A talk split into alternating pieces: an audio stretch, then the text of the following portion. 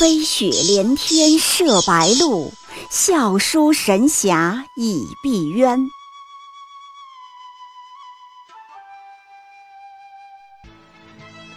如果说古龙的小说像冰水，越喝越觉得心寒，写透了人情凉薄；那么金庸的小说就像烈酒，起初苦涩艰深，入口醇厚，回味无穷。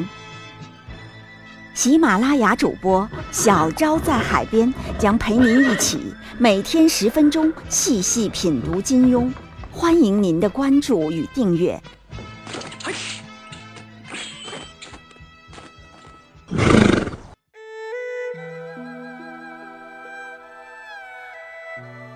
第四十九集，师傅要死了，你会说什么？在金庸的小说里呀，确实有许多的妙笔都很值得品味。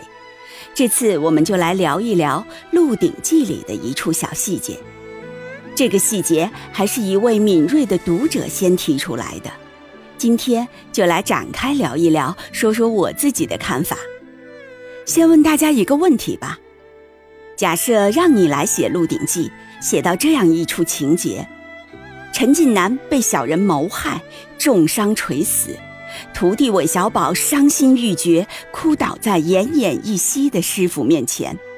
此时此刻，你会让韦小宝对师傅说一句什么话，或者说给韦小宝安排一句什么台词呢？我想，最大可能的选项可能会是类似这么几句话吧。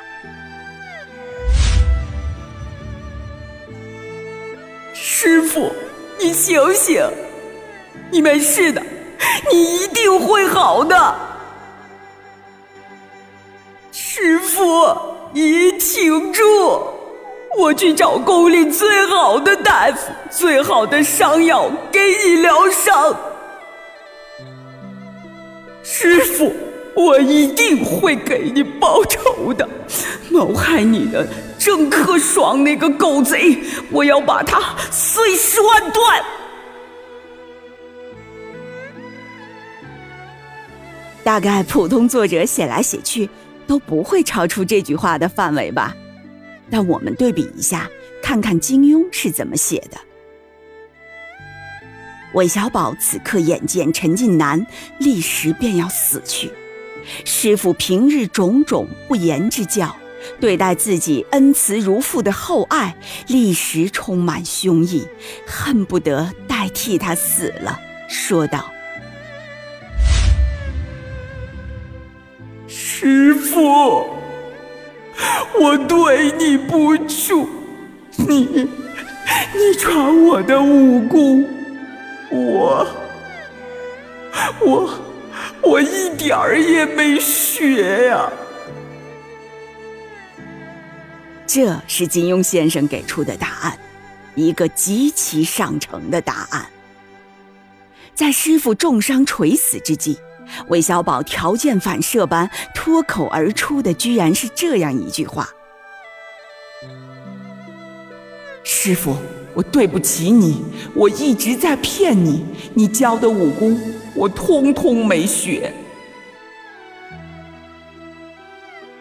之前陈近南一直在逼迫督促韦小宝学武，韦小宝却总是偷懒，每逢师傅查问，都是躲避搪塞，直到师傅要死了，这一句“对不起”却冲口而出。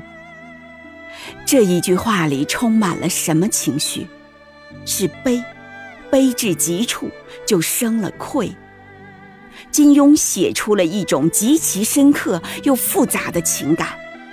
一个你平时敬畏的人，在即将痛别人世的时刻，他对你的种种深情、种种厚爱，忽然在你心头浮现。